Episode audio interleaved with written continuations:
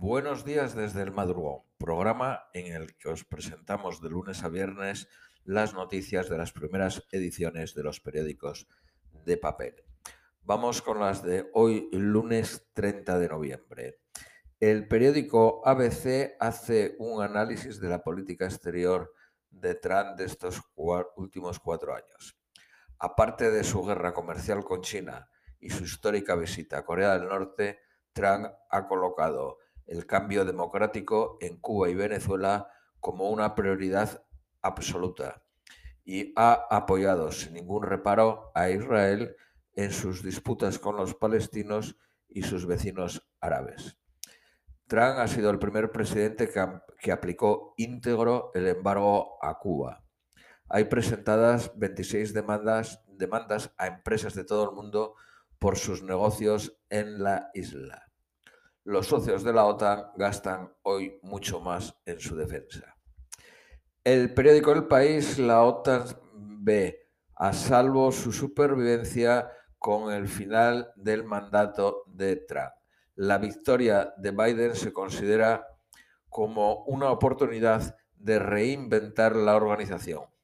La salida de Trump provoca una sensación de alivio.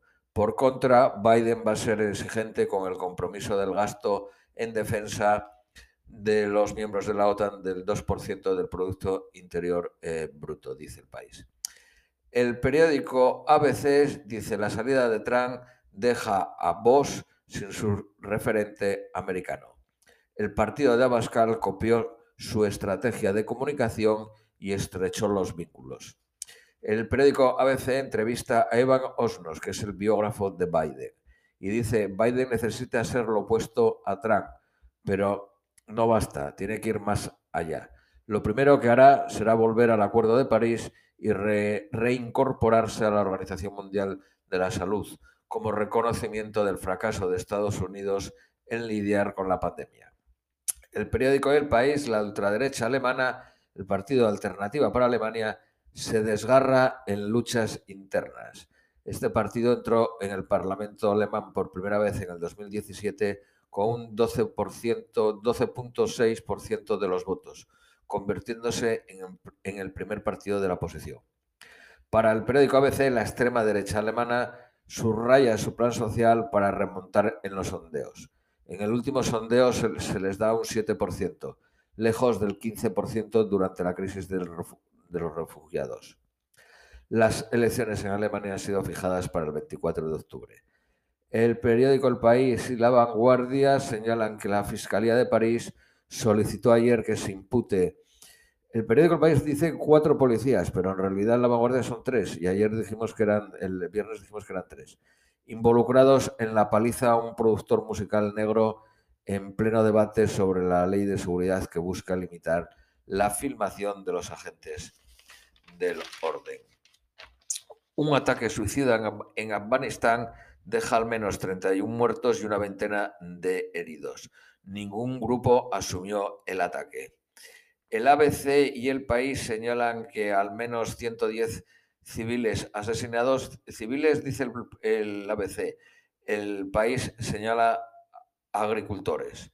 Fueron asesinados estos 110 eh, en un ataque en un poblado del noroeste de Nigeria. Para el periódico ABC, el ataque viene de Boko Haram, que es un, grupo yihadista. Para el periódico El País, ningún, ninguna milicia asume la matanza. El periódico La Vanguardia y ABC señalan que Etiopía toma la región de Tigray y se lanza a la caza de sus líderes rebeldes. El director de un museo estatal de, en Hungría compara al millonario Soros con Hitler y el principal partido de la oposición pide su dimisión. Concretamente es el director del Museo Literario de Petos Fi y llamó a Soros el Führer liberal. Según el periódico La Razón, el chavismo amedrenta a la oposición en la campaña asesinato, asesinado a tiros en un, en un mitin un candidato. Waldo Santeliz, en el estado de Trujillo. Guaidó pide a sus seguidores boicotear las elecciones. Vamos con las noticias nacionales. El periódico El ABC en portada con las fotos del alcalde de Madrid Almeida y de la comunidad de Madrid Díaz Ayuso señalan ambos desafío a Sánchez, titula el ABC. Bajaremos más los impuestos. Almeida dice que el presidente castiga a Madrid porque lleva 25 años votando a la derecha. La política fiscal ha convertido a Madrid en la primera economía del país. El gobierno quiere erradicar todo aquello que sea un contrapoder a su proyecto, y Madrid lo es, como símbolo de unidad. Almeida denuncia que el presidente no ha pisado Madrid. El periódico El País hace una entrevista al ministro de Justicia, Juan Carlos Campo, y dice, el rey emérito no está oído. El ministro dice, y si se le llamaran, no tardaría en venir. Habría que abrir un debate eh, sobre reorganizar las carreras fiscal y judicial. Esto hace referencia a la ley de enjuiciamiento criminal, donde el fiscal se va a hacer cargo ahora de las investigaciones.